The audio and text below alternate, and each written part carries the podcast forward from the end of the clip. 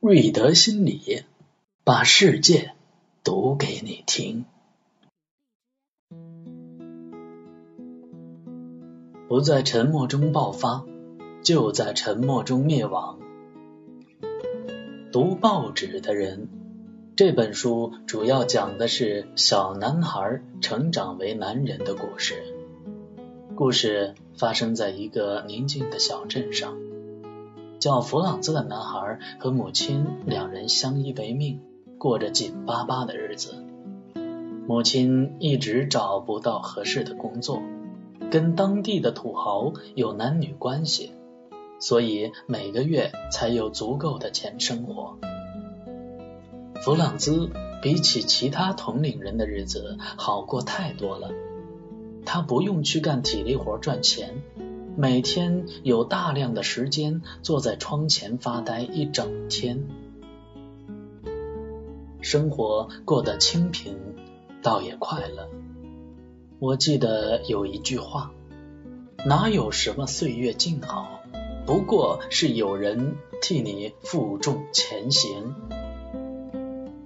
可这种平稳的生活，随着土豪的死去，一切都改变了。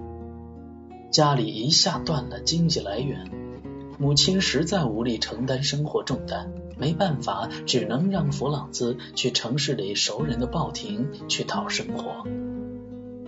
粗暴寡言的报亭老板很少过问他的生活，他每天的工作就是看报纸，然后记得每个顾客的喜好，准确的给他们推荐报纸。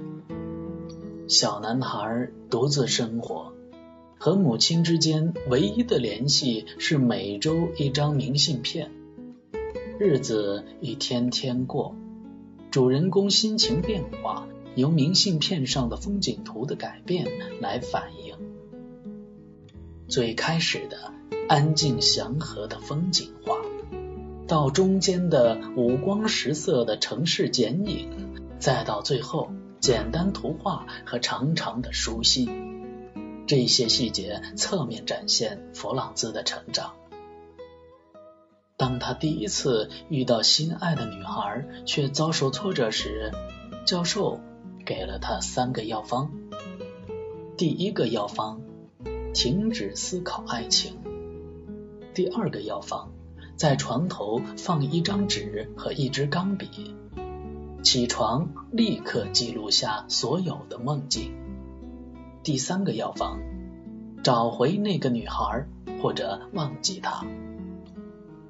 后来，报亭老板因为出售黄色小说，又是犹太人的身份，被关进监狱。不久之后，就死于心脏病。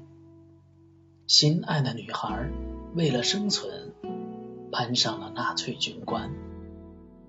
教授。也是犹太人，这个身份注定在这个国家待不下去，于是逃往国外。从母亲的信里得知，他在家乡的日子也不好过。书中的写到的每一次离别，是故事的推进，也是弗朗兹逐渐从男孩成长为男人的节点。你不成长。环境会逼着你成长，大概就是这个意思。若只是这几次离别，还不足以让他成长起来。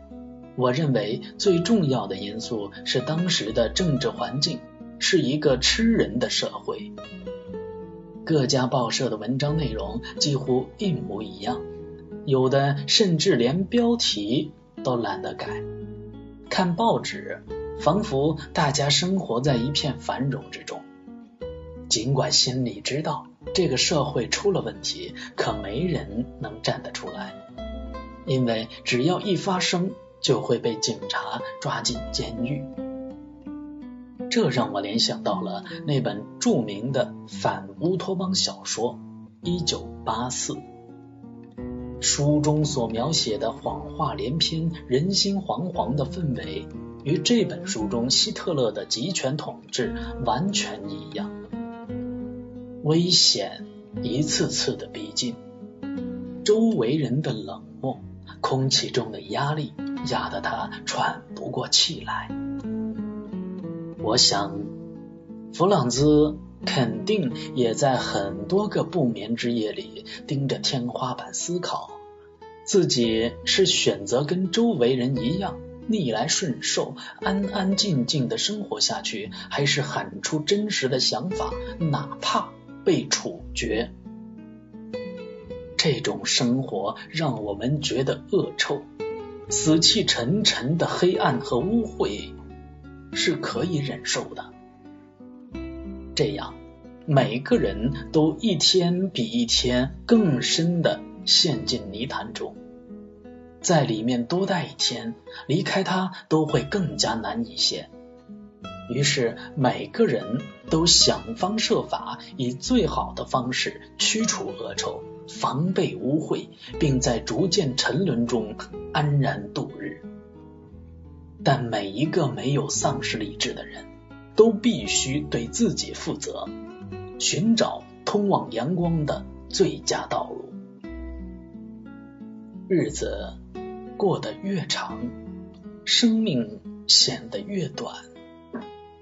鲁迅曾经说过。不在沉默中爆发，就在沉默中灭亡。最终，弗朗兹爆发了。他遵从内心，做出了疯狂的决定。这是个既正确又错误的决定。他给了统治者一记响亮的耳光。当然，这也让他付出了生命的代价。书名取作《读报纸的人》，可所有报纸的内容都是完全一样，写着些连小孩子都知道的谎话，如同接下来的漫长人生继续重复下去，还有什么意义呢？